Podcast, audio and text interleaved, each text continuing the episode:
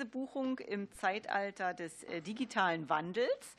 Ich begrüße sehr herzlich unsere Damen und Herren Sachverständigen. Es ist zunächst einmal Max Hübner, jetzt nicht am Platz, Frau Hegewald ist offensichtlich noch nicht eingetroffen, wird vielleicht noch eintreffen. Max Hübner, selbstständiger Projektmanager. Wir begrüßen den Kollegen Dirk Inger. Guten Tag, Herr Inger, Hauptgeschäftsführer vom Deutschen Reiseverband. Wir begrüßen Solvig Meyer, Präsidiumsmitglied vom Verband Internetreisevertrieb e.V. Herzlich willkommen. Wir begrüßen Dr. Oliver Rengelshausen, Geschäftsführer von Amadeus Germany. Herzlich willkommen und natürlich Alexandra Wolfram von Booking.com. Genau, wer heute leider erkrankt ist, ist der Sachverständige Daniel Kran. Der kann leider heute nicht hier zugegen sein. Bevor wir in die ähm, Anhörung eintreten, würde ich äh, sehr gerne zunächst einmal noch mal unseren Koordinator der Bundesregierung, Herrn Janicek, begrüßen. Hallo, Herr Janicek, und Ihnen die Information mitgeben, dass wir ein bisschen personelle Veränderung haben hier im Ausschuss. Und da ich in die Runde gucke und sehe, dass Sie auch anwesend sind, darf ich zunächst einmal Frau Anja Liebert von der Fraktion Bündnis 90 Die Grünen begrüßen und auch Ina Latendorf, die Obfrau der Gruppe Die Linke. Herzlich willkommen. Wir haben uns in der Obleuterunde darauf verständigt, dass wir in guter und bewährter Manier zwei Fragerunden a sechs Minuten durchführen. Jede Fraktion hat sechs Minuten Zeit, Ihnen Ihre Fragen zu stellen und Sie dann auch in dieser Zeit müssten dann auch die beantworten. Zur Orientierung dient Ihnen die Uhr hier oben äh, an unserem Bildschirm. Und es beginnt die SPD-Fraktion mit Frau Hagel-Kehl. Bitte sehr. Sehr gut, danke schön. Also danke auch fürs Erscheinen unserer Spezialisten heute. Meine erste Frage geht an Frau Wolfram von Booking.com. Inwiefern wird jetzt, werden jetzt Online-Plattformen wie Ihre zum Beispiel von der neuen Pauschalreiserichtlinie, so wie sie momentan von der COM eben der Vorschlag ist, sie ist ja noch nicht geeint, sie muss ja noch durchs Europaparlament, aber inwiefern werden Sie davon betroffen, weil bisher sind Sie ja nicht fallen sie ja nicht unter die Pauschalreise. Und jetzt würde uns natürlich interessieren, ändert sich dann etwas, wenn dieser Reformvorschlag so kommt?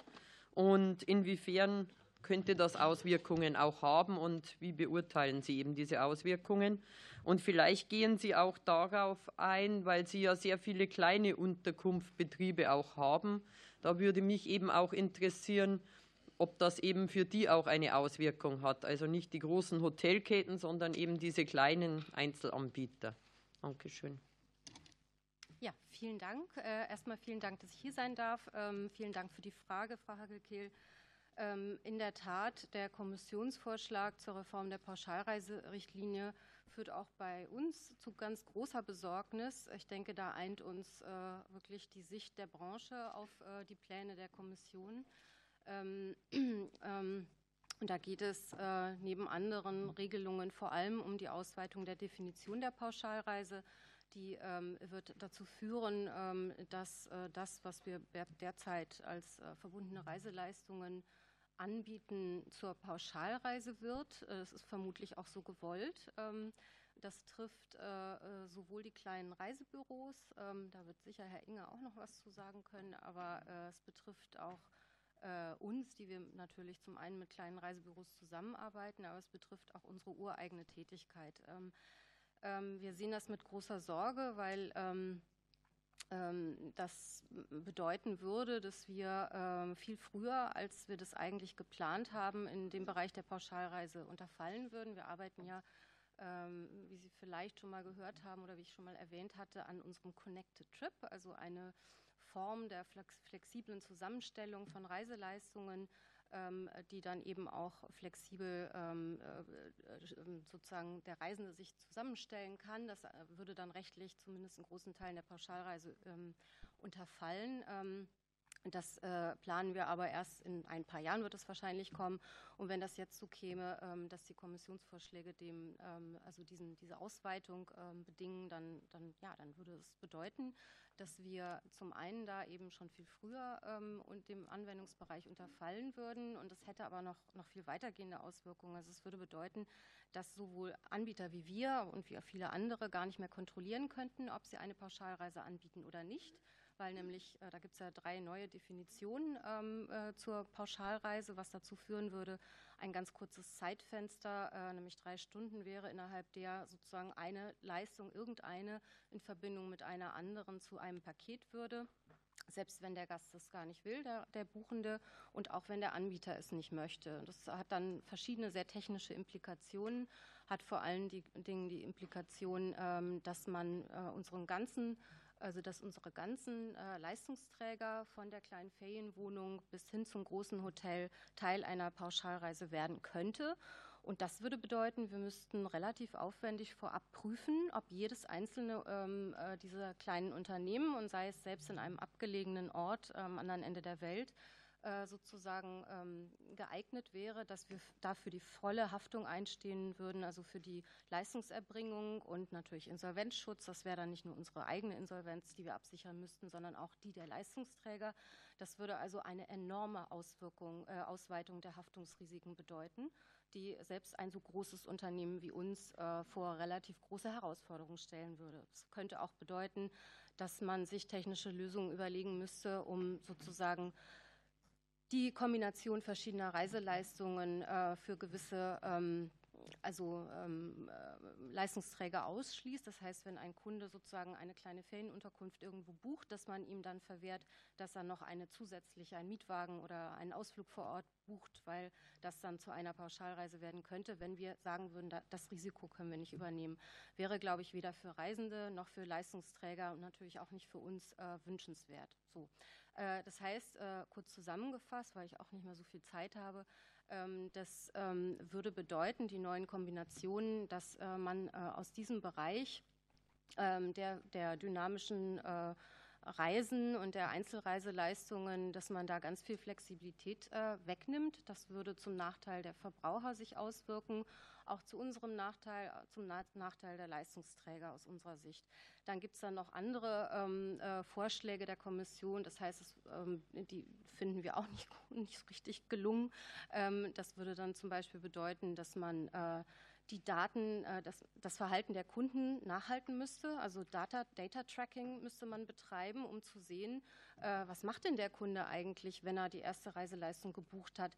Möchte er dann noch was Zweites buchen? Nur dann wissen wir ja erst, äh, ob es dann möglicherweise eine, eine Pauschalreise wird. Ne? Ähm, und das wäre eine Ausweitung. Das, das machen wir derzeit nicht oder nur in begrenzten Fällen können wir das nachhalten. Das müsste man zusätzlich einführen. Riesengroße technische Herausforderung. Und wir meinen auch, es entspricht nicht so richtig dem Grundsatz der Datenminimierung nach, dem, nach der Datenschutzgrundverordnung. Ich könnte noch weiter ausführen, aber jetzt ist die Zeit abgelaufen. Danke. Und die nächste Frage stellt Anne Jansen von der CDU-CSU-Fraktion. Ja, vielen Dank. Ähm, meine erste Frage oder meine Zwei Fragen äh, gehen an Herrn Inger vom ähm, Deutschen Reiseverband. Und zwar würde mich einmal interessieren, ähm, wie Sie den Einfluss von der Digitalisierung und auch KI ähm, besonders auf kleine Reisebüros oder auch kleine Firmen mit nur wenigen Niederlassungen sehen. Welche Entwicklungen sehen Sie da eben für, für die Nutzen oder die Nutzung von KI in den Reisebüros?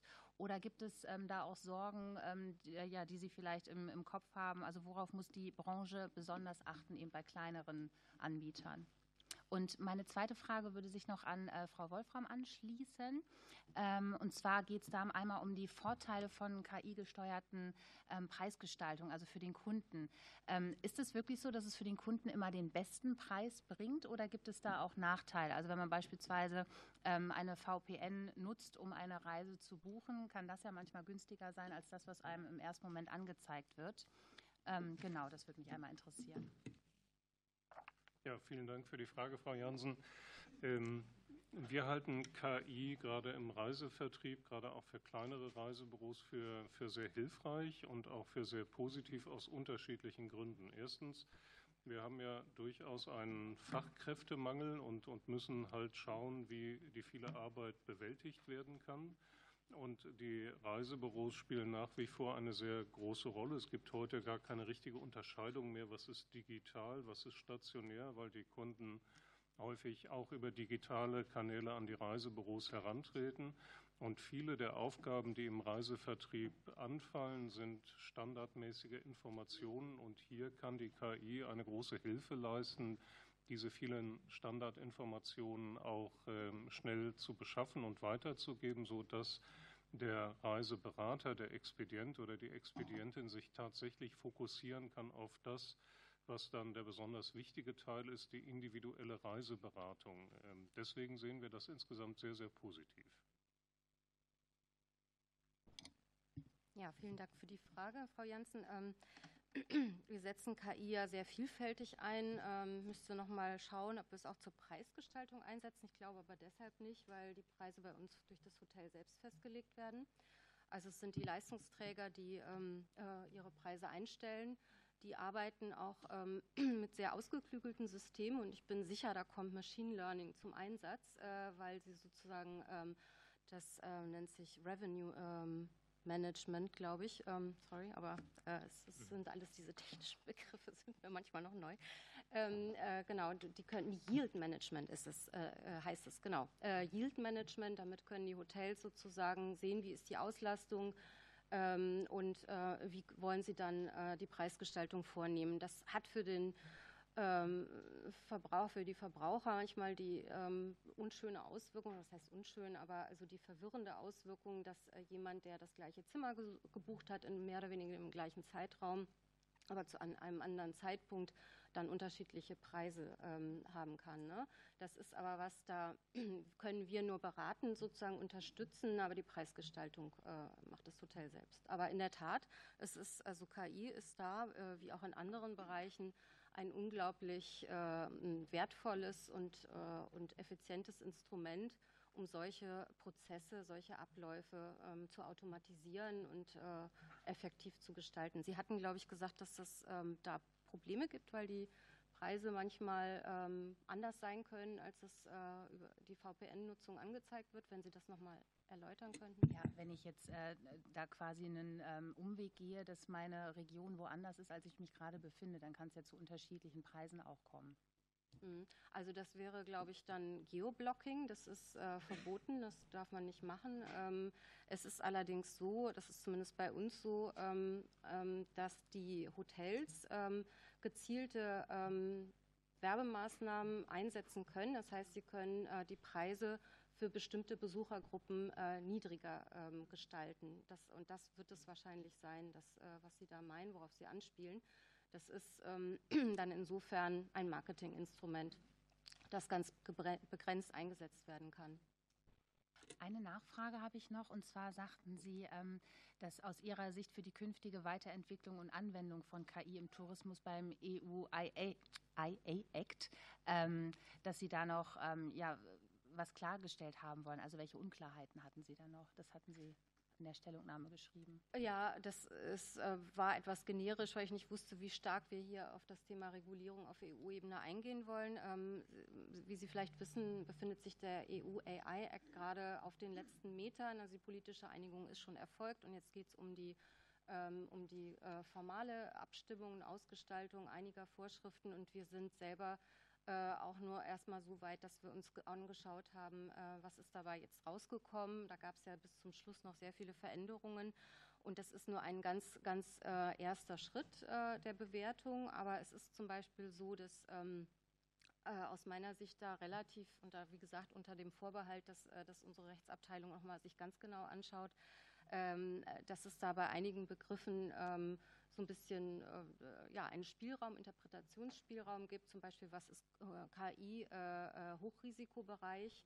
Ähm, wir gehen im Moment davon aus, dass es in diesem abgestuften Risikosystem ähm, äh, der größte Teil nach wie vor unreguliert bleibt, der, des sogenannten Machine Learnings. Dann gibt es aber Hochrisikobereiche und da braucht es auch Klarstellungen durch die EU-Kommission. die muss noch Richtlinien verabschieden und das wird relativ sportlich, weil ähm, äh, die Übergangsfristen, die da äh, enthalten sind, ähm, nicht allzu groß bemessen sind. Das heißt, für die Branche wird sich äh, da möglicherweise die Notwendigkeit ergeben, sich relativ schnell auf das neue Regelwerk einzustellen, ohne dass es ähm, entsprechenden Interpretations, Interpretationshilfen gibt. Vielen Dank. Und die nächste Frage stellt Frau Liebert von Bündnis 90 Die Grünen. Ja, herzlichen Dank, Frau Vorsitzende. Meine Frage richtet sich an Herrn Hübner. Sie haben ja in Ihrer Stellungnahme auch insbesondere auf das Thema Fachkräftesituation und äh, KI äh, Ausführungen gemacht. Und für uns ist natürlich auch spannend zu wissen oder auch, dass Sie vielleicht Ihre äh, These da nochmal erläutern. Auf der einen Seite möchte man mit äh, KI natürlich äh, Reisepreise positiv gestalten aus Sicht der Reisenden. Auf der anderen Seite wird aber an die Mitarbeitenden werden immer höhere Anforderungen gestellt, was die Qualifikationen angeht. Und dadurch kann es auch dazu äh, kommen, dass die Reisepreise höher werden.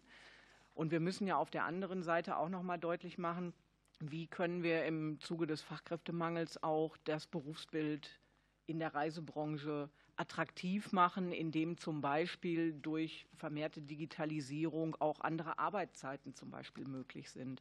Und ich würde mich sehr freuen, wenn Sie hier noch mal die Auswirkungen von KI auf die Fachkräftesituation etwas genauer erläutern können. Danke.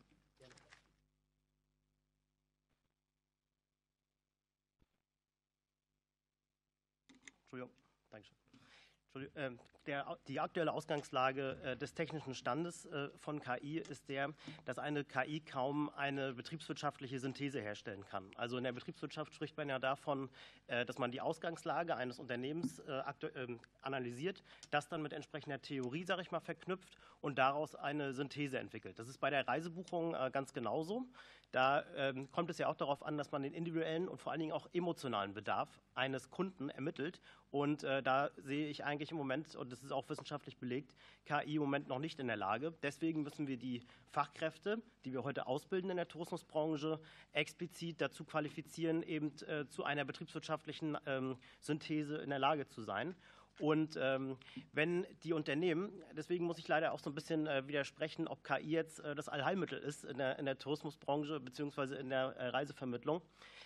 Ähm, äh, das hängt ganz davon ab, ähm, was für ein Geschäftsmodell Sie fahren. Und wenn Ihr Geschäftsmodell eben als äh, stationäres Reisebüro oder als hybrider Reisevertrieb der ist, äh, dass Sie sich darauf spezialisiert haben, die emotionalen ähm, Gründe zu erfahren, warum ein Kunde heutzutage einen Urlaub bucht, dann müssen Sie dafür eben entsprechend ausgebildet sein. Und das hängt also ähnlich wie mit der betriebswirtschaftlichen Synthese damit zusammen, dass Sie erstmal erfragen müssen, wie ist die Ausgangslage des Kunden, äh, was hat er für besondere Ansprüche? Kann eine KI das nur lösen, indem man rationale Fragen stellt? Und ähm, um die Frage zu beantworten, ähm, die Qualifikationen werden also immer höher. Ähm, also eine betriebswirtschaftliche Synthese ist, äh, ja eigentlich ein, ein Punkt, den man eigentlich so in einem dualen Studium erlernt äh, oder so ein bisschen der, der Kern.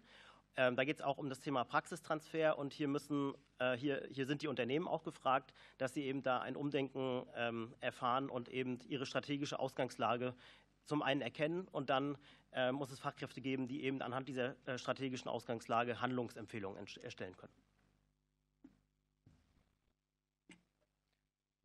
Da ich jetzt genau da jetzt noch ein bisschen äh, Zeit übrig ist, äh, würde ich gerne Herrn äh, Rengelshausen noch fragen.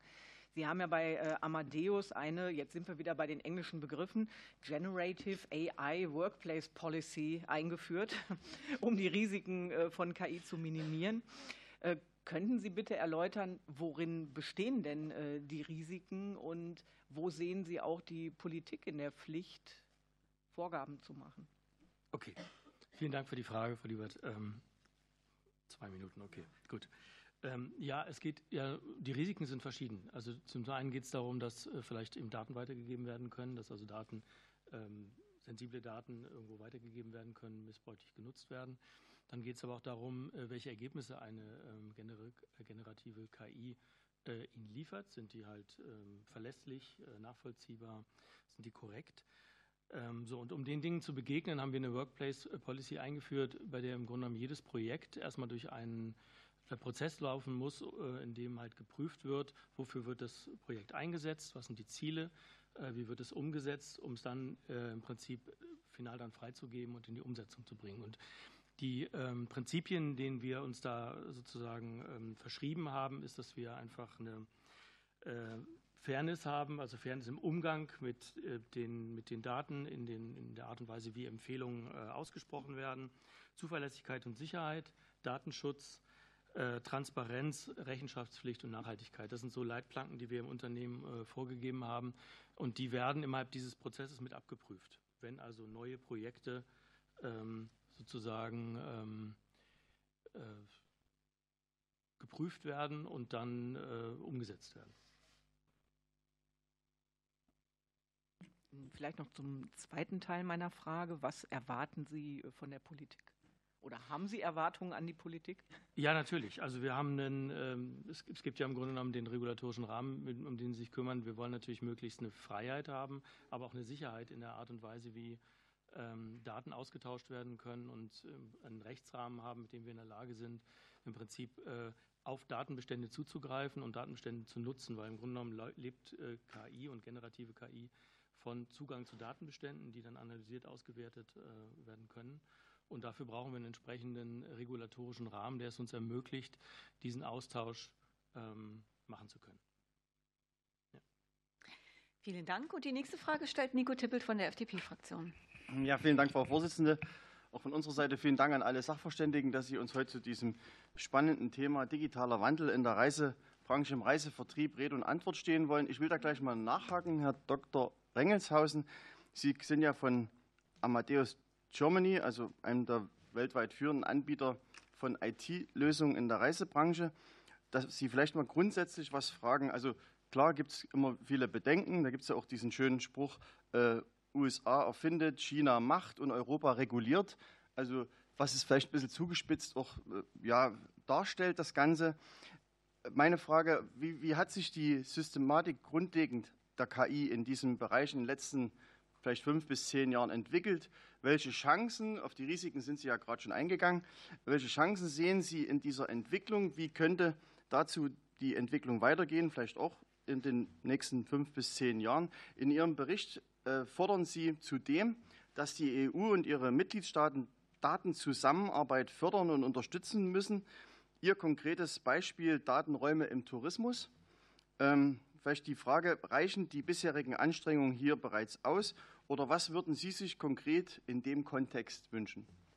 Ja, vielen Dank für die Frage. Ähm, fangen wir mal mit dem ersten Teil an. Ähm, wie hat sich äh, KI entwickelt? Also wir nutzen KI schon lange in unseren Systemen, wenn es immer darum geht, Entscheidungsunterstützung für Anwender anzubieten. Das heißt also, es geht darum, dass wir große Datenmengen analysieren und daraus dann im Prinzip Entscheidungsunterstützung für Anwender anbieten. Ähm, das kann jetzt, um Beispiele zu, geben, es kann im Rahmen von ähm, Flugdaten sein, Flugverspätungen und daraus entsprechende äh, Analysen abzuleiten, dass im Prinzip Prozesse, die aufgrund einer Flugverspätung entstehen, dann besser gemanagt werden können. Äh, um nur ein Beispiel vielleicht zu nennen, ähm, das setzen wir schon sehr lange ein und die generative KI setzt ja jetzt im Grunde genommen nochmal andere Aspekte, indem sie ja ähm, im Prinzip für jeden Anwender sehr einfach nutzbar Texte, Bilder generieren kann und im Prinzip in der Beratungsunterstützung äh, für den Expedienten äh, nutzbar gemacht werden kann. Das heißt also, wir hatten gerade von Herrn Hübner äh, einige Ausführungen dazu. Wir gehen halt davon aus, dass die KI, auch die generative KI, eben sehr gut dafür eingesetzt werden kann, um einen Reiseberater äh, eben in die Lage zu versetzen, besser zu beraten, weil er einfach zusätzliche Informationsquellen äh, hinzuziehen kann und sich weiter informieren kann. Nichtsdestotrotz, und das wissen wir halt aus den, aus den aktuellen Anwendungen heute, ähm, sind die Systeme, die es heute gibt, immer noch nicht perfekt. Also Sie brauchen immer noch jemanden, der eine Qualitätssicherung macht, der also im Grunde genommen das überprüft, was dort äh, vorgeschlagen wird. Ähm, und das sind für uns im Grunde genommen Einsatzfelder, die wir jetzt weiterentwickeln werden, ähm, immer mit dem Fokus auf den Reiseberater, aber natürlich auch in dem Bereich des Self-Service. Da hatten wir auch an einigen Punkten das schon gehört. Self-Service immer gerade dann, wenn Sie zum Beispiel jetzt auch wie im Flugbereich äh, Verspätungen haben und es dann in dem Moment oder einen Ausfall haben und in dem Moment dann halt eben extrem viele Menschen wissen wollen, wie komme ich denn weiter. Und da können natürlich automatisierte Chatbots helfen, die KI gesteuert sind, Alternativen vorzuschlagen äh, und eben diese, diese Anfrageströme, die dann in, dem Moment eben sehr, sehr hoch sind, äh, eben sehr effizient abzuarbeiten. Und an den äh, Lösungen arbeiten wir und die werden auch schon von unseren Kunden eingesetzt. Zu Ihrer Frage, was, ähm, was die ähm, Politik und was die Europäische Union machen kann. Uns geht es im Wesentlichen darum zu sagen, dass wir den Datenaustausch, Datenräume schaffen wollen, mit denen wir dann eben ähm, sozusagen, ich hatte es eben gerade schon gesagt, einen rechtlichen Rahmen haben, äh, auf dem wir dann eben Daten nutzen können. Und ich mache mal ein sehr konkretes Beispiel, ähm, was jetzt äh, in Richtung Multimodalität geht. Ähm, es gibt ja auch diese, diese EU-Vorlage oder Verordnung, die kommen soll ähm, zum, zum Thema der Multimodalität, das heißt Vernetzung von, von äh, Leistungsträgern, von Transport. Ähm, Anbietern. Und äh, da wissen Sie auch heute, dass wenn Sie zum Beispiel von hier aus nach Berlin, nach Barcelona fahren wollen, Sie wollen nicht das Flugzeug nehmen, dann ist es extrem aufwendig.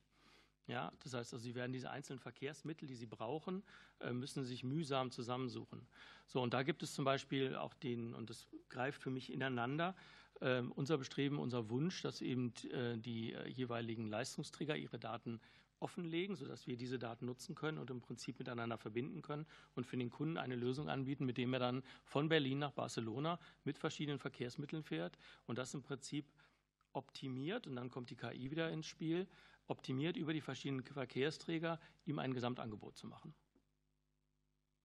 Ja, das wäre jetzt mal so eins meiner Beispiele. Mal die Nachfrage, so allgemeine Entwicklung vielleicht nochmal von den letzten fünf bis zehn Jahren, vielleicht auch, was Sie in Zukunft dort noch für Potenziale sehen oder wohin die Reise noch gehen kann, spontan? Ja, das, ähm, also ich würde sagen, in der Reiseberatung werden wir sicherlich ähm, noch besser werden, indem wir äh, den Kunden bei der Auswahl seiner Reise unterstützen, den Reiseberater bei der Beratung des Kunden unterstützen, bei der Ermittlung dessen, was für den Kunden äh, wichtig ist und richtig ist, äh, weil er kann natürlich erstmal durch seine Fragen beim Kunden herausfinden, was hat er für Präferenzen, aber dann hat er natürlich ein unüberschaubares Angebot und die KI kann ihm helfen, für diesen speziellen Kundenwunsch dann eben eine, die entsprechenden Angebote herauszufiltern. Das wäre ein Anwendungsfeld, was ich ganz klar sehe, was kommt. Dann äh, das Thema Self-Service, was ich gerade angesprochen hatte. Ähm, äh, in dem Fall, den ich da gerade ähm, genannt hatte, das wäre sicherlich ein weiteres Feld. Geschäftsreise ist ein weiteres Feld auch, äh, wo Sie im Prinzip Geschäftsreisen optimieren können, innerhalb von Unternehmen bessere Abstimmung von Geschäftsreisen vornehmen können und Geschäftsreiserichtlinien, die ja in jedem Unternehmen existieren, ähm, auch besser umsetzen können, weil sie halt bei der Buchung sofort berücksichtigt werden und sie auch nur das angeboten bekommen, was sie buchen können. Vielen Dank. Und die nächste Frage stellt Mike Monschek von der AfD-Fraktion. Vielen Dank, Frau Präsidentin. Äh, meine erste Frage geht zunächst an die Frau Mayer und die Frau Wolfram äh, gemeinsam. Sie beide begrüßten ja in Ihrer schriftlichen Stellungnahme viele regulatorischen Ansätze vom äh, IAC der Europäischen Union. Gleichzeitig verweisen Sie auf die bestehenden Unklarheiten und die Regulierung im neuen Rechtsrahmen.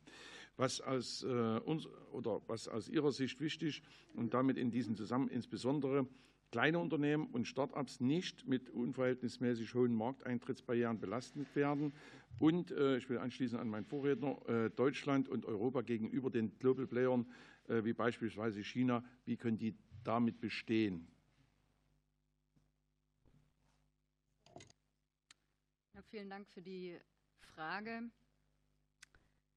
Was die regulatorischen äh, Rahmenbedingungen ange, anbelangt, ähm, und das gilt, äh, wie schon vorhin erwähnt, für die Pauschalreiserichtlinie, die kommen wird, oder auch den AI Act. Und wir hatten in der Vergangenheit auch andere Rechtsakte, die ähm, aus Europa, von der Europäischen äh, Union erlassen wurden, die natürlich auch umgesetzt werden müssen, die ähm, vor allem für kleine und mittlere Unternehmen im Reisebereich doch einiges an Aufwand, äh, an ähm, Finanzierung und ähm, ja, an, an, Hürden in den Weg stellen und natürlich Innovationen auch ähm, hemmen können.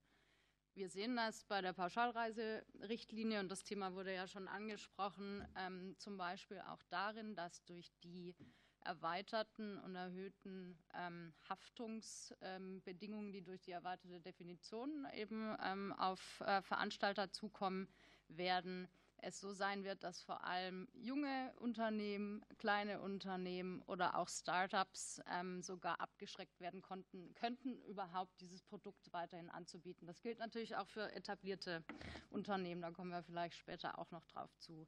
Das heißt, ähm, bei der Regulierung jeglicher sage ich mal, Produkte oder auch ähm, Prozesse und Rahmenbedingungen im Reisebereich ist es natürlich wichtig, die fair zu gestalten, die so zu gestalten, dass sie auch harmonisiert ähm, umgesetzt werden kann und das natürlich, wenn möglich, und das sagen Unternehmensvertreter und Verbände natürlich immer, aber die ähm, Anstrengungen, was gerade die Administration, die Verwaltung anbelangt, aber natürlich auch ähm, der finanzielle Einsatz und der Einsatz von Arbeitskräften ähm, im Blick behalten wird. Ne? Arbeitskräfte, das ist ja auch ein Thema, kommen wir vielleicht auch noch später nochmal drauf zurück. Äh, das haben wir zu wenig im Tourismus, sowohl Fachkräfte und Arbeitskräfte.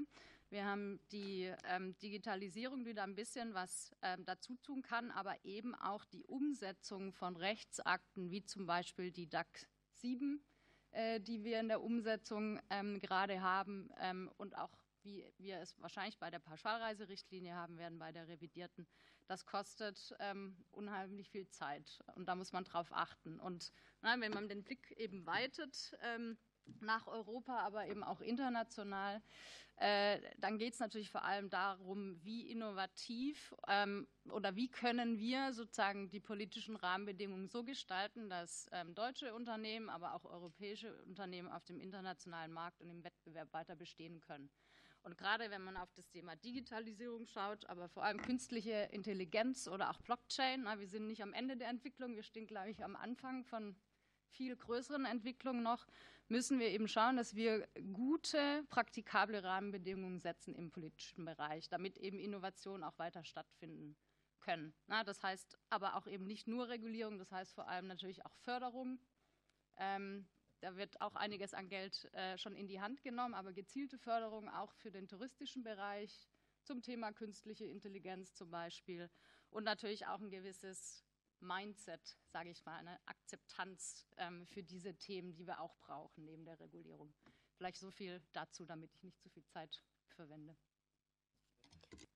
Ja, dann kann ich vielleicht einfach noch zum Thema KI noch ein bisschen ergänzen. Ähm, also ähm, da wird es schon so sein, unter dem Vorbehalt, ne, dass wir alle noch da am Anfang unserer ähm, Bewertung dieses äh, ähm, äh, Regelwerks stehen. Aber so wie es aussieht, äh, wird das äh, so aufwendig sein wie die Datenschutzgrundverordnung. Das heißt, für jedes Unternehmen wird das bedeuten, dass es umfassend seine Prozesse, im, ähm, wo KI zur Anwendung kommt, äh, erstmal ähm, sozusagen bewertet intern. Da muss ein internes Risikoassessment gemacht werden um überhaupt einschätzen zu können, in welchen Bereich es fällt, ob es in den Hochrisikobereich fällt oder nicht. Ähm, das äh, wissen wir, glaube ich, alle aus der Erfahrung mit der Datenschutzgrundverordnung. Das ist natürlich ein wahnsinnig wichtiges Anliegen äh, des, des Datenschutzes, aber es ist schon auch aufwendig, gerade für kleine Unternehmen. Und ein ähnlicher Aufwand wird auf KMU jetzt im Rahmen der KI-Verordnung zukommen. Ähm, äh, um Ihnen mal ein Beispiel zu geben, das ist allerdings meine, eine, meine eigene sozusagen erste rechtliche Bewertung der, der Sache, also Hochrisikobereich äh, KI ist dann äh, der Fall, äh, wenn es da manipulative Techniken gibt, äh, wenn äh, Grundrechte betroffen sind, dazu kann auch der Datenschutz gehören oder finanzielle Interessen. Das ist natürlich sehr weitgehend, da kann alles Mögliche drunter fallen, auch im Bereich des Tourismus. Mm, ähm, es sei denn, also es gibt eine Möglichkeit, sich da ausnehmen zu lassen, ähm, wenn kein erheblicher Schaden zu erwarten ist. Und das, was, das ist zum Beispiel ein relativ unklarer Rechtsbegriff. Das heißt, da müsste man relativ äh, dringenderweise dann schon mal wissen, äh, wo, wo, sind denn da die Schwellenwerte? Was bedeutet das erheblicher Schaden? Ne? Ähm, äh, um zu wissen, ob man da jetzt drunter fällt oder nicht und ob dann, wenn man in diesen Hochrisikobereich fällt, schon wieder über die Zeit, äh, ob dann eine Konformitätsbewertung äh, erforderlich wird, die man für Hochrisikoanwendungen machen muss oder nicht. Also das nur mal ein konkretes Beispiel. Vielen Dank. Und für die Gruppe Die Linke fragt Ina Latendorf. Ja, vielen Dank, Frau Vorsitzende. Ähm, ja, ich bin noch in der Einarbeitung, äh, Entschuldigung, ähm, aber ähm, für mich ergeben sich äh, äh, äh Fragen aus Sicht des Verbraucherschutzes.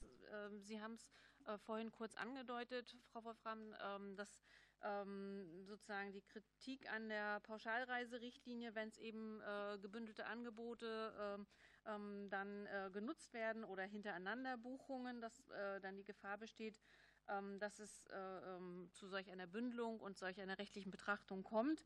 Aber letztlich äh, schreiben Sie ja selbst sozusagen Ihr Ausblick auf die Zukunft der Reisegestaltung ja genau dieses. Also sozusagen alles in einer Hand. Äh, wir, wir äh, buchen sozusagen Hotel und anschließend kommt, wie komme ich da hin und so weiter und so fort. Ähm, insofern wäre das aus meiner Sicht ja genau der Punkt, der dann auch äh, sozusagen zu einer Pauschalreise führt. Also vielleicht können Sie dazu noch ein paar Ausführungen machen. Und meine zweite Frage würde sich an Herrn, ähm, an Herrn Inger richtig, ne? richten. Ähm, Sie haben äh, in, in, Ihrer Stellungnahme ähm, zur KI-Kompetenz auch darauf äh, auf die Ausbildung, branchenübergreifende Kompetenzentwicklung ähm, kurz Bezug genommen. Und äh, mir, mir, war das allerdings ein bisschen zu wenig. Vielleicht können Sie da noch weitere Ausführungen zu machen, was die, äh, Ihre Forderungen zu Weiterbildungsprogrammen, äh, Lehr- und Ausbildung betrifft.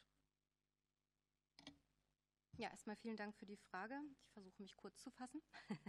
äh, es ist richtig, dass wir äh, genau, äh, wie das ja auch Herr Dr. Rengelshausen beschrieben hat, im Bereich der Mobilität auch da so eine Art verknüpfte Produkt anbieten wollen, wo der Gast sich, der Reisende sich flexibel verschiedene Leistungen zusammenstellen kann und dass das eben auch sehr in großen Teilen in den Anwendungsbereich nach der jetzigen Definition der Pauschalreise gehen würde. Ähm, das würden wir tatsächlich erstmal nicht mit unserem kompletten Angebot, was wir auf unserer äh, äh, Homepage sozusagen im Angebot haben, machen, sondern mit ausgewählten Partnern. Das heißt, äh, das wäre genau der Anwendungsfall, wo man sagt, da begrenzt man erstmal das Risiko und sammelt Erfahrungen, wie das so funktioniert. Ähm, das ist auch der Grund, weshalb uns die jetzt vorgeschlagene Regelung äh, der Ausweitung der, ähm, des, des, Begriffs der Pauschalreise so große Sorgen macht, weil das eben dann völlig unkontrollierbar wäre, was dann ein Paket wird. Und das würde eben, wie schon beschrieben, äh, äh Probleme zu Problemen führen, vielfältigen, äh, kann ich Ihnen auch gerne dann in Kürze mal unser Positionspapier dazu, wo wir das uns alles im Einzelnen angeschaut haben, zur Verfügung stellen, was das dann für Implikationen hätte. Nur mal ein Beispiel.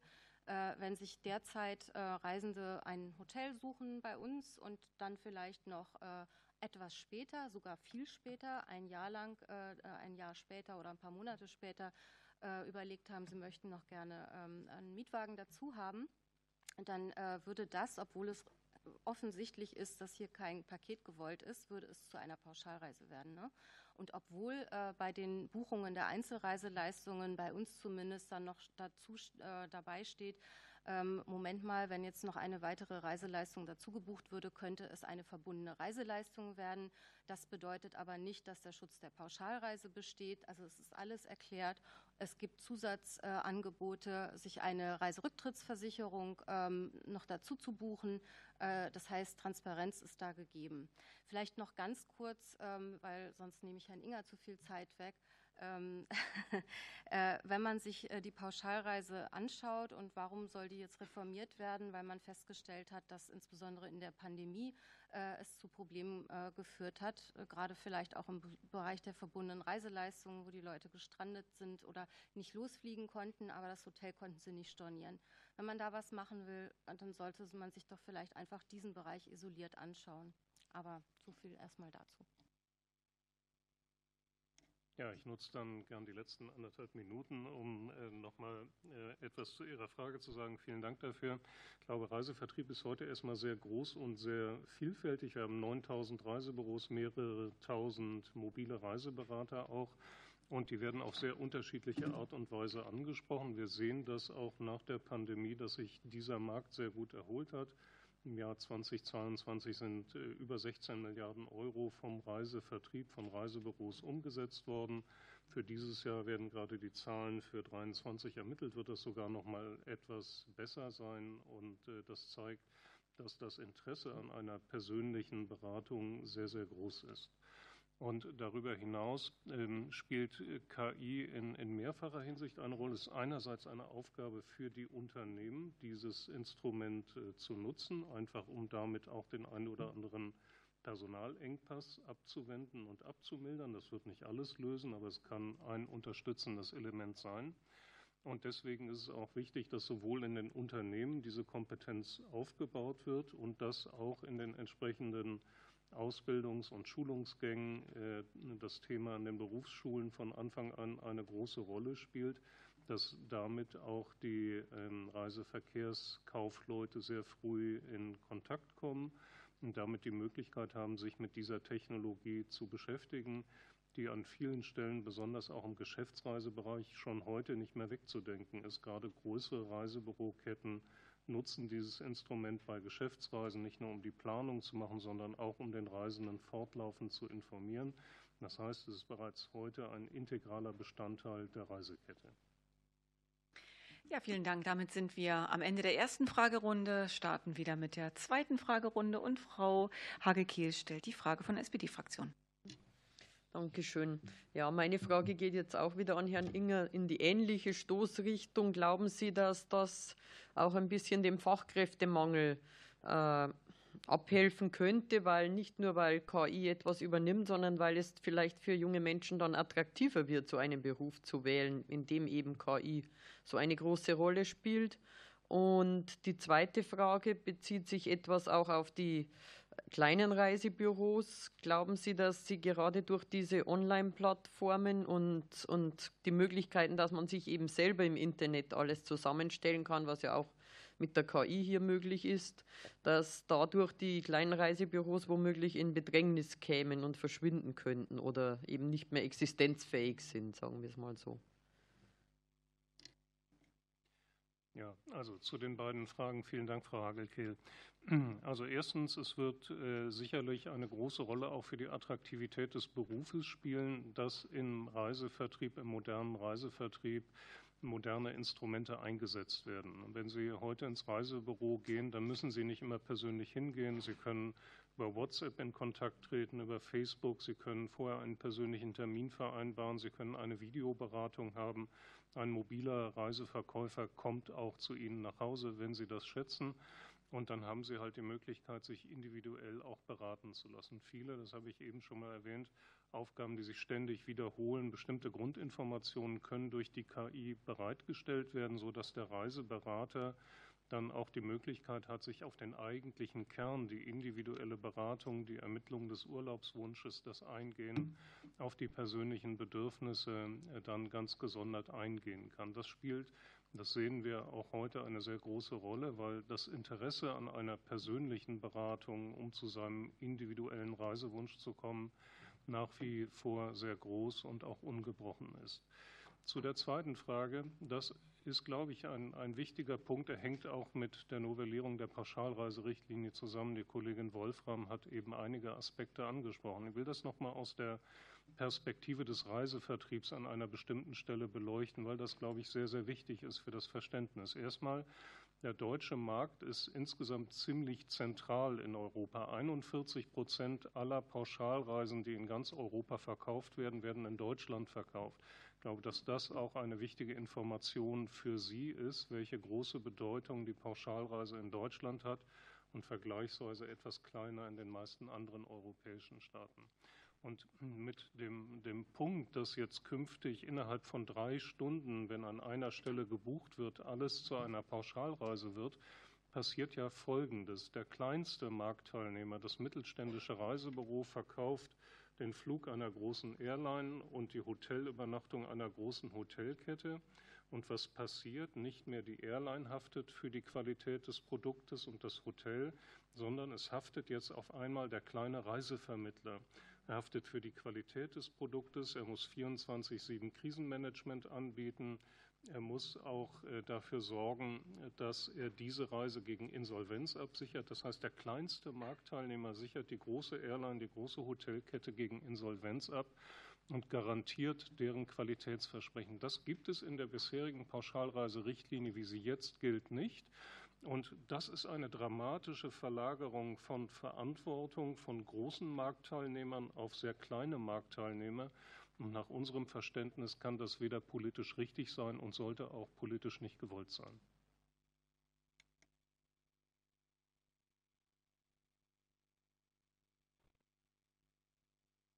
Dann gehen wir weiter zur CDU-CSU-Fraktion und Mechthild Wittmann stellt die Frage. Ja, vielen herzlichen Dank. Nein, ich fühle mich nicht männlich, aber es ist mein, letzt, mein letztes Mal hier und äh, danach kommt der Kollege Aumer, der quasi sich geistig hier schon eingeschlichen hat. Ähm, vielen Dank zunächst äh, Ihnen allen, dass Sie uns äh, so plastisch darstellen, wie sich hier jetzt die Veränderungen ergeben. Das ist sehr gut nachvollziehbar. Ich darf äh, Sie, Frau Mayer, vielleicht ähm, zu einem Punkt noch mal etwas nachfragen. Da haben Sie sich aber schon dazu geäußert. Nur mir ging es noch mal um zwei, drei konkrete Beispiele. Sie sagen ja in Ihrer Stellungnahme einerseits ja, Regulatorik ja, also man will schon Leitplanken und Vorgaben haben. Äh, Herr Inger, ich kann mir auch vorstellen, dass das auch viel damit mit den Haftungsfragen zu tun hat. Da muss man tatsächlich, also wenn ich schon fast vorgreifen darf, eventuell etwas nacharbeiten, aber da warte ich jetzt, was Sie mir dazu sagen können. Und das andere aber zu versuchen, die Prozesse eben gerade für die kleineren nicht so zu verkomplizieren, dass Sie damit eigentlich eine ganze Abteilung brauchen, um sie nachvollziehen und dann vielleicht auch dokumentieren zu können, wenn Sie an die DSGVO, äh, Frau Wolfram, äh, erinnert haben. Also dazu hätte ich ganz gern von Ihnen vielleicht noch irgendwie ein paar konkrete Äußerungen dazu, wie Sie sich das vorstellen. Und zwar zum einen, was bedeutet die Regulatorik, wie sie jetzt existent ist, vielleicht an ein, zwei Beispielen. Und wie glauben Sie, dass sich das Ganze in Bezug auf die äh, oder aus dem Entwurf der Pauschalreiserichtlinie dann mit den Anforderungen an diese digitale Transformation entwickeln wird? Wenn ich dann gleich noch eine zweite Frage anhängen darf, dann können Sie auch im Zusammenhang antworten. Sie haben auch davon gesprochen, dass Sie davon ausgehen, dass eine Verringerung der Arbeitsbelastung damit einhergehen kann, dass jetzt mit dieser Digitalisierung und dieser Transformation ähm, sich die Dinge neu darstellen lassen, dass damit dem Fachkräftemangel entgegengewirkt werden kann. Und Sie sagen natürlich auch und völlig zu Recht, dass es nicht den Menschen ersetzen kann, der gerade in der Reisezeit ja eigentlich gefragt ist, und zwar nicht nur bei der Haftung, sondern, wie Sie, Herr Inge, auch gesagt haben, bei der Frage Service, bei ähnlichen Dingen. Also die Frage, wie kann man denn an der Stelle das möglichst gut in den Griff bekommen, einerseits über den Einsatz von KI und Digitalisierung einen guten Beitrag zu leisten, vielleicht auch entlastend zu wirken beim 24-7 äh, quasi und andererseits aber den Menschen tatsächlich nicht damit noch weiter überfrachten, sondern ihm diese Entlastung anzubieten, die auch der Fachkräftemangel gebietet. Vielen Dank. Ja, vielen Dank für, ähm, für Ihre Fragen. Ähm, ich fange mal mit der, mit der letzten Frage an. Es ist, ähm, wie ja schon genannt wurde, sozusagen das ähm, Schöne und Gute an der künstlichen Intelligenz und an der Technologie sowieso, dass sie eben Prozesse vereinfacht, dass sie wirklich Entlastung äh, bringt im Arbeitsalltag. Ähm, es wurde schon erwähnt, ähm, auch während der Pandemie zum großen Maße oder in großem Maße eingesetzt. Ähm, die Reiseagenten, also die virtuellen Agenten, die wirklich ähm, Millionen von Anfragen, muss man sagen, die innerhalb kürzester Zeit, innerhalb weniger Wochen ankamen, ähm, sozusagen Anfragen der Kunden beantworten konnten oder eben auch die Möglichkeit, zum Beispiel Stornierungen dann eben digital ähm, auch vorzunehmen.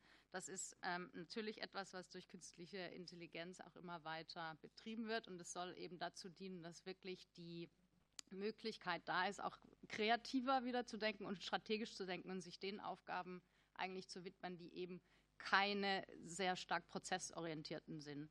Und die KI ist eben ein Teil, was ähm, zu, zu, zur Unterstützung beiträgt. Und da hatten oder haben wir auch verschiedenste Beispiele in ähm, unserer Mitgliedschaft beim, beim VER, ähm, wie das eingesetzt wird und wie das weiterentwickelt wird, eben durch virtuelle Assistenten zum Beispiel. Aber es geht da wirklich darum, dass sie sozusagen von der äh, Buchung oder von der Planung über die Buchung bis zur Abwicklung des Geschäfts eben technologische Unterstützung bekommen. Und damit schaffen sie quasi Freiraum für, für weitere sozusagen Arbeitsschritte, ähm, die vonnöten sind. Und sie schaffen natürlich zum einen dann die Möglichkeit, dass ein bisschen weniger Arbeitskraft für diese Bereiche eingesetzt wird. Das heißt, wir brauchen ähm, sozusagen Arbeitskräfte, die natürlich dann die anderen Aufgaben mit übernehmen und eben auch teilweise wirklich in den persönlichen Kundenkontakt natürlich gehen können und die strategische Weiterentwicklung eben betreiben. Und ähm, die KI ist eben ein Teil, ähm, was aber sozusagen andere Technologien anbelangt, die sollte man wirklich nicht vergessen. Also sich quasi nicht nur auf die künstliche Intelligenz fokussieren, sondern auch schauen, was kommt denn da noch. Ne? Äh, Blockchain zum Beispiel, ja, ähm, sehr schwer zu erklären. Ich werde es nicht mal versuchen, aber es ist auf jeden Fall ein direkterer Weg quasi, um Informationen auch zu teilen und ein viel sicherer Weg, sichererer Weg als andere Transaktionen eben ähm, stattfinden zu lassen. Die regulatorische Komponente ähm, die wir sozusagen jetzt in, also an ganz verschiedenen Beispielen eben äh, sehen und eben auch sozusagen das, was bei der revidierten Pauschalreiserichtlinie eben wahrscheinlich oder möglicherweise eben auch kommen wird. Ähm, dazu vielleicht auch in Bezug auf die Digitalisierung noch ein Punkt. Also wir dürfen auch nicht vergessen, dass was die Pauschalreiserichtlinie anbelangt, ähm, dass das quasi nur diejenigen trifft, die im Online-Bereich arbeiten. Das trifft natürlich alle Reiseanbieter und alle Reiseveranstalter. Da würde ich erstmal gar nicht so sehr eine Unterscheidung eigentlich treffen zwischen, was trifft jetzt den Online-Bereich ähm, und was davon trifft den, äh, den Offline-Bereich. Also wie wir jetzt auch schon von verschiedenen Seiten gehört haben, sind wir da alle in der Branche gleichermaßen besorgt, was ähm, die Hürden anbelangt, die dort ähm, ja doch äh, uns in den Weg gestellt werden. Haftungsregelungen wurden erwähnt. Es ähm, ist aber zum Beispiel auch der Fall, und da können Sie mit Online- oder Digitalisierung gar nicht so viel machen. Das sind die erweiterten Stornierungsrechte für Verbraucher und das soll gar nichts gegen den Verbraucherschutz äh, äh, gehen, sondern es ist wirklich sozusagen schwierig an den drei Komponenten, die jetzt ähm, im Gesetz überlegt werden, dass die Stornierung unter außergewöhnlichen Umständen nicht nur in der Destination, sondern auch am Wohnort und am Abflugsort eben gelten sollen, ist sehr, sehr schwierig, da als äh, Unternehmen, auch als kleines Unternehmen sich zu orientieren. Vielen Dank. Ähm, Dankeschön. Wollten Sie den Satz noch zu Ende führen? ja, sich zu orientieren. Äh, und letzter Halbsatz. Ähm, mhm. das schaffen Sie vielleicht mit ähm, technologischer Unterstützung, aber nicht nur. Deswegen würde ich da nicht so einen großen Unterschied machen zwischen Online und Offline. Vielen Dank. Ganz herzlichen Dank. Und die nächste Frage stellt wieder Anja Liebert von Bündnis 90 Die Grünen. Ja, herzlichen Dank, äh, Frau Vorsitzende. Herr Hübner, Sie hatten ja vorhin auch in, ihrer, äh, in Ihren Ausführungen schon kurz das Thema angesprochen, dass das Thema Reisen ein emotionales Thema ist. Und wir haben auf der einen Seite Entscheidungen, die wir treffen, sehr rational. Ich denke mal da so an Preis, wie viel Budget habe ich zur Verfügung. Aber auf der anderen Seite bedeutet Reisen auch immer, die schönste Zeit des Jahres zu gestalten. Und das ist natürlich ein hochemotionales Thema und ähm, wird wahrscheinlich auch nicht nur mit Klicks äh, geregelt werden, sondern das ist für die Menschen ja auch wichtig, da in, der, ihrer, in ihren Entscheidungsprozessen unterstützt zu werden. Und die Frage ist für uns da natürlich, welchen Einfluss die KI auf diese Prozesse hat und haben kann. Und vor allem auch im Vergleich zu anderen Branchen, wo es vielleicht einfacher ist, in Anführungsstrichen KI zu nutzen, um Entscheidungsprozesse zu steuern. Aber die KI kann ja nicht dieses Thema der Emotionalität der Urlaubszeit ja, fassen. Und äh, von daher wäre für uns da eben die Frage, welche Auswirkungen hat das auch auf diese Entscheidungsebene, wenn äh, KI da immer stärker zum Einsatz kommt. Ja, vielen Dank. Ähm, also um vielleicht noch mal ganz kurz über ähm, die Marktdurchdringungsstrategien der Online-Reiseportale zu sprechen ähm, und äh, der kleineren Reisebüros oder der einzelnen Reiseberater. Wie Sie schon gesagt haben, äh, ist das Ganze ein emotionales Thema. Also muss ich, um den Verbraucher anzusprechen, eben auch emotional im Markt agieren. Ein OTA, also ein, eine Online-Travel-Agency, macht das in der Regel durch horrende Ausgaben äh, für Marketing. Und die Strategie dahinter ist, dass man rationale Bedürfnisse eigentlich in den Hintergrund stellt. Also Check24 beispielsweise wirbt ja mit dem Slogan ähm, Reisen nach Spanien. Also da geht dann der emotionale Faktor zurück, sondern da geht es nur um den rationalen Faktor äh, Geld. Und äh, die Auswirkung ähm, ist einfach die, dass äh, wir dem, die Ermittlung des emotionalen Bedarfs, also den tatsächlichen emotionalen Bedarf, eine Reise hängt ja nicht nur vom Preis ab, eine Reise hängt ganz stark äh, von den individuellen Erlebnissen ab. Keiner kann Ihnen im Markt genau sagen, was für Sie jetzt Erholung und Entspannung bedeutet. Und ähm, den ähm, Buchungsportalen, Online-Portalen, sage ich mal, jetzt hier den, den Markt zu überlasten, weil man immer effizienter standardisierte Produkte mit KI auf den Markt bringen kann halte ich äh, für falsch. Also wir müssen eben auch die ähm, Marktstellung und das Besondere der einzelnen Reiseberater mit der Unterstützung von KI herausstellen. Und äh, jetzt mal so ein konkretes Beispiel, äh, was jetzt eine typische Reise ist, die man eher bei einem ähm, eigenen Reiseberater buchen sollte oder kann ist so eine typische Ausarbeitung von der Rundreise. Also unterschiedliche Hotels, unterschiedliche ähm, äh, Fluglinien, Zwischenflüge beispielsweise.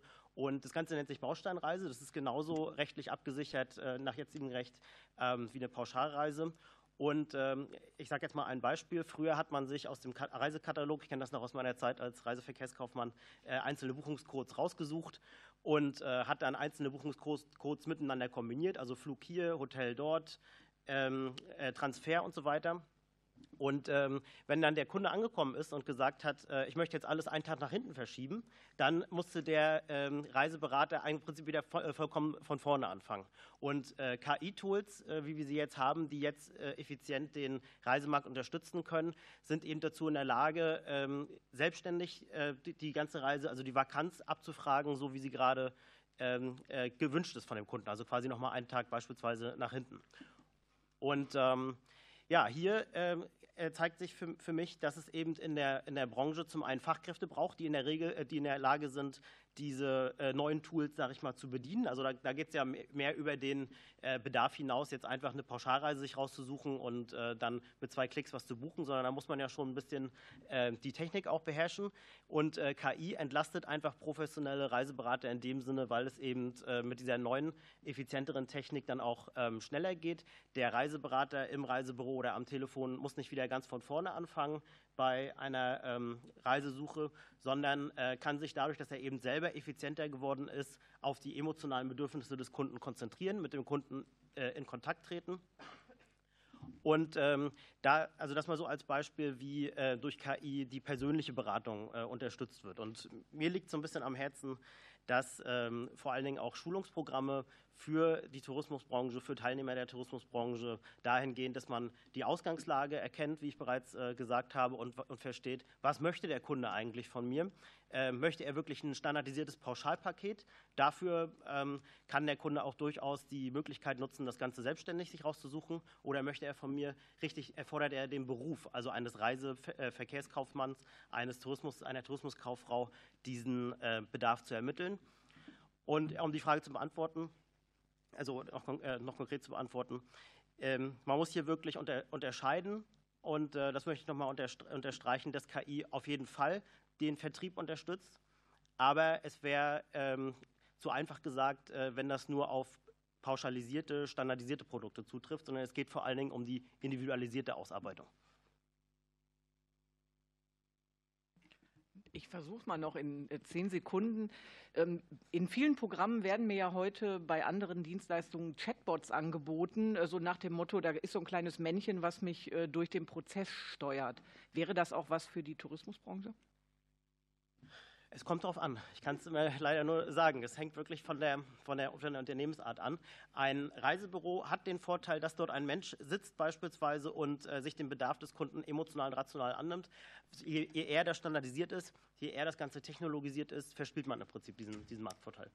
Vielen Dank, Herr Hübner. Und die nächste Frage stellt Nico, nicht Nico Tippel, sondern Tim Wagner von der FDP-Fraktion. Lieben Dank. Gut, nehmen wir rein. Ich habe nicht. Okay, dann ist er doch an. Ähm, ja, Frau Mayer, entschuldigen Sie bitte, aber Sie haben das Thema Blockchain selber angesprochen. Und wenn Sie gerade gesagt haben, Sie wollen es nicht, Sie wollen es nicht mal versuchen zu erklären, aber verzeihen Sie mir bitte ein bisschen meine Neugier. Ähm, Sie, Sie, schreiben ja selber, dass die Technologie das Potenzial hat, so komplexe Prozessketten neu zu strukturieren und zu vereinfachen, auch so ein paar mühselige Arbeitsabläufe ein bisschen zu optimieren, nicht nur ein bisschen. Und ganz konkret erwähnen Sie ein Unternehmen Change for Travel in Ihrem, in Ihrem. Deswegen mal meine Frage, können Sie uns mal ganz konkret erläutern, was so ein Blockchain-Ökosystem ist und wie das für alle nutzbar ist? Und was es auch leistet und vor allem, welche Arbeitsabläufe es vereinfacht, ganz konkret. Und vielleicht haben Sie dann auch hinten dran noch ein paar Beispiele für Reisebüros, Veranstalter oder OTAs, die das bereits einsetzen. Ja, vielen Dank. Ich bin äh, keine Expertin für, für Blockchain, aber ähm, was, glaube ich, sozusagen eines der Vorteile der Blockchain wirklich ist, wenn sie sozusagen, ich sage jetzt mal, ähm, eine Transaktion zwischen zwei Punkten oder Personen wirklich sicher und direkt ablaufen lassen möchten. Wir ähm, haben vom VER vor einigen Wochen erst auch ähm, unsere sozusagen klugen Köpfe zusammengebracht, äh, die sich mit dem Thema wirklich auseinandergesetzt haben, ne, mit so einem typischen äh, Wochenende, wo die ITler und die Programmierer zusammenkommen und sich sozusagen da auch ähm, überlegen in der Zusammenarbeit, wie sie eben Produkte herstellen können. Das wurde dort auch getan. Ja. Ähm, und ähm, da gab es ähm, zum Beispiel ein äh, Projekt, wo ähm, sozusagen konzeptionell erarbeitet wurde und dann wirklich auch teilweise programmiert wurde, wie zum Beispiel die Buchung ähm, einer Tauchschule, also sozusagen das Angebot einer Tauchschule auf einer Blockchain aussehen könnte. Ja, da kann ich jetzt nicht äh, ganz ins Detail gehen, aber was wirklich die gute sozusagen Nachricht da ist, dass es ein unheimlich sicherer Prozess ist, ja, weil sie sozusagen nicht auf einem Server alle Informationen und alle Daten liegen haben, sondern dass alles dezentralisiert ist. Ja, und dass gerade im Tourismus, ähm, wie Sie ja wissen, wir ganz, ganz viele Teilprozesse haben. Ja, wenn eine Buchung stattfindet, dann haben Sie teilweise vier, fünf Touchpoints dazwischen. Ja. Wenn Sie quasi eine Änderung in einem Prozess anstoßen wollen oder ein neues Produkt auf den Markt bringen wollen, dann funktioniert das heutzutage noch so, dass Sie das wirklich, sage ich mal, durch diese ganzen Teilstücke eben durch ziehen müssen. Und das würde im Bereich der Blockchain, sage ich jetzt mal, viel einfacher funktionieren. Ja? Weil dann steht sozusagen, ich sage jetzt mal, das neue Produkt da. Und Sie müssen sozusagen natürlich mit einer Art von Verifizierung, die Sie dann brauchen, können Sie darauf zugreifen. Und es muss nicht mehr durch ganz, ganz unterschiedliche Prozessschritte, Prozessschritte eben abgewickelt werden. Das ist sozusagen ganz, ganz high level. Ähm, jetzt müssen Sie mich an den zweiten Teil Ihrer Frage noch einmal bitte kurz erinnern die Arbeitsabläufe haben Sie ja gerade schon. Mir geht es nochmal darum, vielleicht haben Sie auch noch ähm, so ein paar Beispiele, wer das jetzt tatsächlich schon einsetzt. Also mhm. ob das ein Reisebüro ist, Veranstalter oder OTAs sind, das also in der in sozusagen äh, Chain for, for Travel ist eben sozusagen die, sage ich mal, die Plattform, ähm, die wirklich dieses Ökosystem entwickelt und da kann sich schlussendlich natürlich jeder mit, ähm, mit, mit einbringen. Ähm, das soll schlussendlich natürlich für die komplette sozusagen Reiseökonomie eigentlich darstellen. Das heißt, da wird jetzt kein Unterschied gemacht, ähm, worüber wir sprechen. Natürlich muss ein gewisser Technologierungsgrad und eine Digitalisierung des Unternehmens natürlich ähm, gegeben sein. Aber äh, unser Verband ist da auch wirklich stark äh, mit engagiert als, als Validator bei diesem Projekt Chain for Travel und da ist sozusagen jeder jeder ähm, herzlich eingeladen, dabei mitzumachen. Und natürlich ist das in einem Entwicklungsstatus. Ne? Das ist noch kein sozusagen komplett vollständig ausgereiftes Projekt, soll aber natürlich wirklich eigentlich irgendwann global den kompletten Reisemarkt und das Ökosystem eigentlich auf der Blockchain abdecken können. Ja, vielleicht können wir uns das ja nochmal anschauen, aber wenn ich noch eine Minute übrig habe, noch eine, Nach noch eine Nachfrage an, was Herr Inger vorhin ausgeführt hat. Ähm, Sie haben viel darüber gesprochen oder wir haben schon viel darüber gehört, wie sich das Thema Reisebuchungen und so weiter verändert hat, wie sich auch der Markt verändert hat für Reisebüros und so weiter. Aber nochmal ganz konkret vielleicht an uns gerichtet. Ähm, was braucht es noch für eine Stärkung der Reisebüros in dem wandelnden Markt, den wir ja haben? Und vielleicht können Sie uns da auch mal ganz konkret sagen, wo Sie uns einerseits in der Pflicht sehen als Bund, aber vielleicht auch die Unternehmen in der Pflicht sehen, was Sie vielleicht auch noch ganz konkret machen müssen, um sich diesem Markt anzupassen. Also äh, danke, Herr Wagner. Ich glaube, der entscheidende Punkt für das alles wird die Pauschalreiserichtlinie sein, weil sie halt im, im Großen diesen Rahmen regelt. Ich habe eben einen Punkt genannt, wo jetzt plötzlich Haftung von sehr großen Marktteilnehmern über dieses Gesetzgebungsvorhaben auf kleine Marktteilnehmer verlagert wird. Das ist sicherlich der falsche Weg. Ich denke vor allen Dingen aber auch, dass die Europäische Union den Markt, den sie da reguliert, eigentlich nicht richtig kennt. Denn äh, wenn man sich mal anschaut, wie viele von den Reiseleistungen, die in Europa verkauft werden, sind eigentlich Pauschalreisen oder noch Pauschalreisen, dann stellt man fest, dass das weniger als 15 Prozent sind. Das heißt, wir, wir schauen sehr stark auf einen Markt, der in Wirklichkeit nur noch 15 Prozent des Reisemarktes ist. Wenn man Deutschland rausrechnet aus diesem Markt, sind es sogar unter 10 Prozent. Und jetzt müsste ja eigentlich die Frage sein, wenn dieser Markt schon jetzt der ist mit dem besten Verbraucherschutz, nämlich die Pauschalreise, was kann ich denn tun, um aus diesen 85 Prozent noch etwas mehr in diesen Pauschalreisemarkt reinzukriegen? Denn da ist der Kunde bereits heute, ohne dass es einer weiteren Veränderung bedarf, sehr gut geschützt. Die Idee, die die Kommission aber zu verfolgen scheint, ist die, diesen Markt noch kleiner zu machen und dann weniger Menschen noch besseren Verbraucherschutz anzubieten. Das kann man als politisches Ziel wollen. Das ist ja eine Entscheidung des Gesetzgebers. Ob das klug ist, würde ich bezweifeln. Und das hat allerhöchste Auswirkungen auf die Frage, wie sieht Reisevertrieb in der Zukunft aus. Vielen Dank, Herr Inger. Und die nächste Frage stellt Mike Monczek von der AfD-Fraktion. Ja, schönen Dank, Frau Präsidentin. Dann würde ich den Herrn Inger dreimal anschließend fragen. Sie hatten ja in Ihrer äh, äh, schriftlichen äh, Zuarbeit die geschickte Verknüpfung von künstlicher Intelligenz, individueller Beratung als Schlüssel des Erfolgs geschrieben. Äh, ähnlich sieht es auch die Frau Mayer, betont aber gleichzeitig, dass äh, in ihrer Studie KI aus Kundensicht 48 Prozent der Befragten menschliche Ansprechpartner einer KI vorziehen würden. Wo ist aus Ihrer Sicht das kundenverständliche Maß zwischen den KI-Beratung äh, bei der Reisebuchung wann ist das erreicht und wann beginnt der Bereich, äh, ab wenn der Kunde, selbst der Vertriebsmitarbeiter, ich komme auch selber aus dem Vertrieb, künstliche Intelligenz als unangenehm oder sogar als bedrohlich empfindet. Und ich möchte die zweite Frage an Sie stellen, Herr Ringelshausen. Äh, wie will äh, Ihr Unternehmen sogenannten Halluzinationen der künstlichen Intelligenz entgegenwirken. Von, von denen spricht man ja, wenn künstliche Intelligenz scheinbar überzeugende Resultate hervorbringt, aber objektiv falsch sind, weil ihnen keine ausreichenden Daten zugrunde liegen. Also ich im Vertrieb bin da bei Ihnen. Ich habe mich immer auf das verlassen, was selber äh, irgendwo die Erfahrungen sind. Aber jetzt steuert ja was rein, was nie von mir zu kontrollieren ist.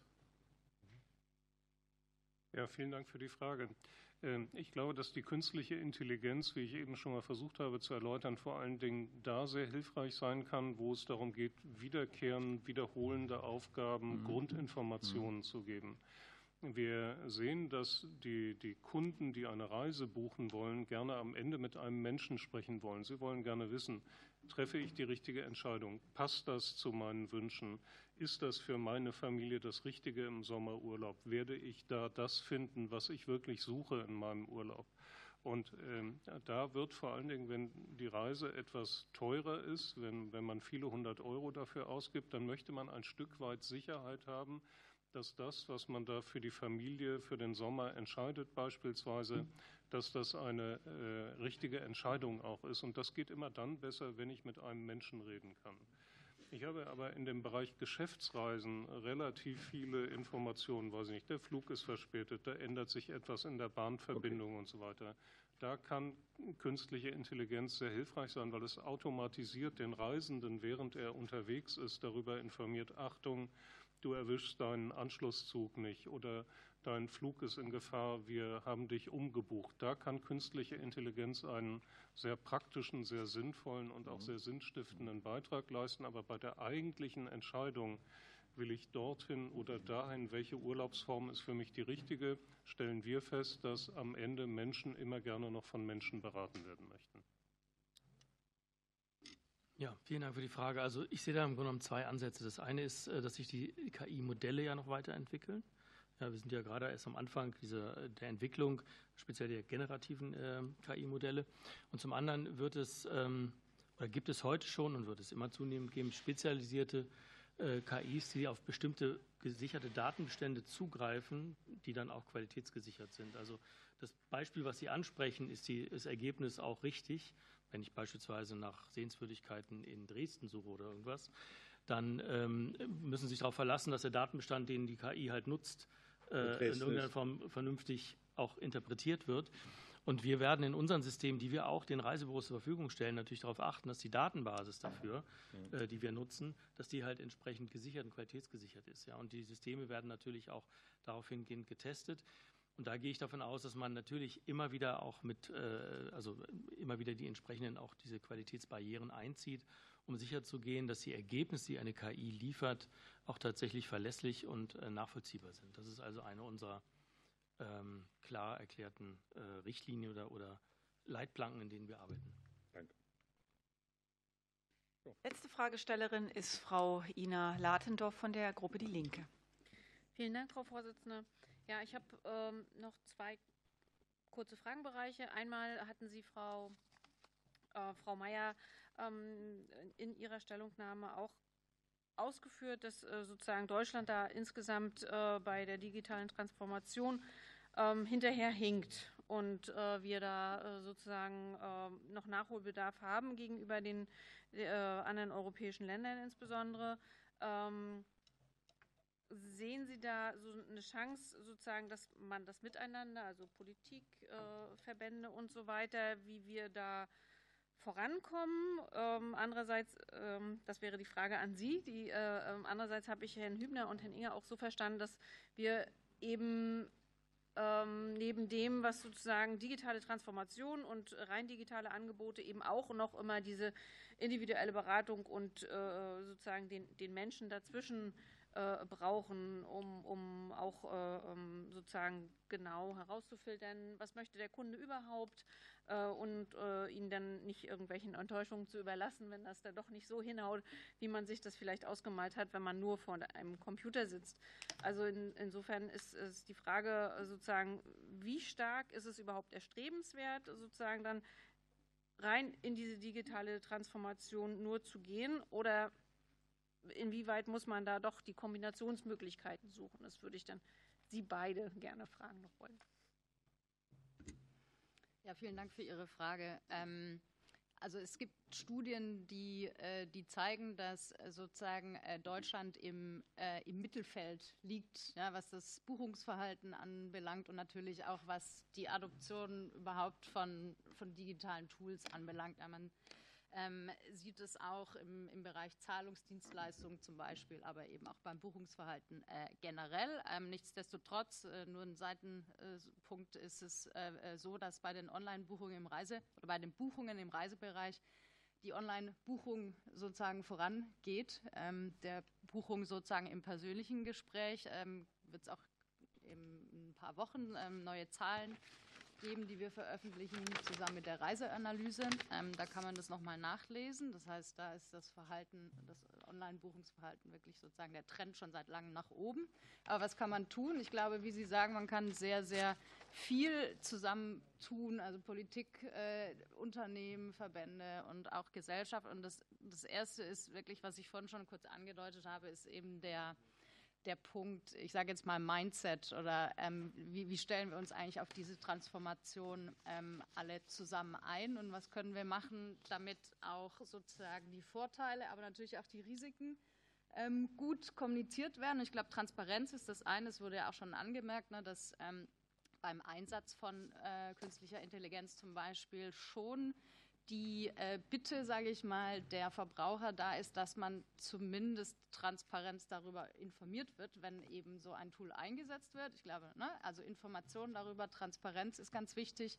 Ähm, ich glaube aber auch, was wir zum Beispiel im Verband versuchen, ich hatte das vorhin angemerkt, äh, mit solchen sage ich mal, Programmierwettbewerben, ähm, dass man eben auch schaut auf ähm, gemeinsame Veranstaltungen eben mit allen ähm, Interessensgruppen zusammen versucht, da ähm, ja, alle mehr oder minder ein bisschen mitzunehmen und auch sozusagen die Hürde ein bisschen zu senken ähm, und zu zeigen, das und das ist alles möglich, das erleichtert das Leben und hier und da gibt es aber Punkte, wo wir alle aufpassen müssen. Ja? Und es gibt, ich meine, ganz, ganz tolle, das kann man auch wirklich äh, selbst versuchen, das wird auch in Unternehmen schon eingesetzt bei künstlicher Intelligenz und das ist sicherlich auch was für den Privatgebrauch ähm, die, ähm, die Software Midjourney zum Beispiel, wo sie, sage ich jetzt mal, Bild- und Videomaterial auch herstellen können. Ja? Also es gibt sozusagen eine, eine, Art von spielerischer Möglichkeit, das äh, zusammen auch ja, unters, unters Volk zu bringen. Und ähm, klar, an, in die Politik ist natürlich eben auch da immer die Bitte, mit, mit Augenmaß hinzuschauen, Inform äh, Innovationen eben nicht mit zu harter Regulierung äh, zu torpedieren, sondern auch im Bereich Förderung eben was zu tun. Und ähm, da haben wir gerade im Tourismus natürlich auch immer die, die Bitte, äh, uns da auch immer mit reinzunehmen. Es gibt gerade im Bereich künstlicher Intelligenz ähm, einiges an, an Fördermitteln. Es gibt auch Kompetenzzentren äh, zum Bereich künstliche Inter Intelligenz, vier an der Zahl in Deutschland, äh, die zum Beispiel auch für den Tourismus zu, zu öffnen und wie Herr Hinger auch schon ausführte, ne, sozusagen auch in der Ausbildung ähm, auf diese Themen einzugehen. Ich glaube, da sind wir alle gefragt. Vielen Dank. Dann nutze ich die letzten 50 Sekunden. Ähm, ich glaube, die, der, die, die, wesentliche Unterscheidung ist heute nicht mehr digital versus stationär, sondern die wesentliche Unterscheidung ist organisierte versus nicht organisierte Reisen. weil das deutlich verschwimmt. Die Kontaktaufnahme ist häufig digital und am Ende wird entweder in einem stationären Reisebüro gebucht oder es wird digital gebucht. Was sich aber sehr in Europa unterscheidet, ist die Art, wie die Märkte organisiert sind. In Deutschland, in Österreich, den Niederlanden, auch in der Schweiz, nicht zur EU gehörend, gibt es noch einen sehr starken Reisevertrieb mit stationären Reisebüros, während es in Skandinavien so gut wie keine Reisebüros mehr gibt und es gar keine Möglichkeit gibt, anders als digital und online zu buchen. Und, und, das muss man, glaube ich, bei der Gesamtregulierung immer im Blick behalten, dass die Märkte sehr unterschiedlich sind und der deutsche Markt ist ein besonders vielfältig und mittelständisch geprägter Markt. Ich fasse mich ganz kurz, und zwar ähm, Effizienz, zusätzliche Effizienz schafft immer Umsatz. Und äh, die Frage ist eben, äh, was machen die Unternehmen mit den zusätzlich äh, gewonnenen Mitteln? Ähm, entlassen Sie Mitarbeiter, versuchen Sie noch mehr ähm, Gewinn zu erwirtschaften oder steckt man den gewonnenen Umsatz in die Mitarbeiter? Und da wir hier über Fachkräftesicherung sprechen, wäre die unternehmerische Entscheidung, die Branche zu sichern, indem man eben mehr Geld für die Mitarbeiter, für die Angestellten ausgibt. Vielen Dank, liebe Damen und Herren Sachverständige, für Ihre Informationen, die Sie uns heute wieder gegeben haben, für den guten Austausch, die Zeit, die Sie sich genommen haben. Ich möchte die öffentliche Anhörung dann an dieser Stelle damit beenden.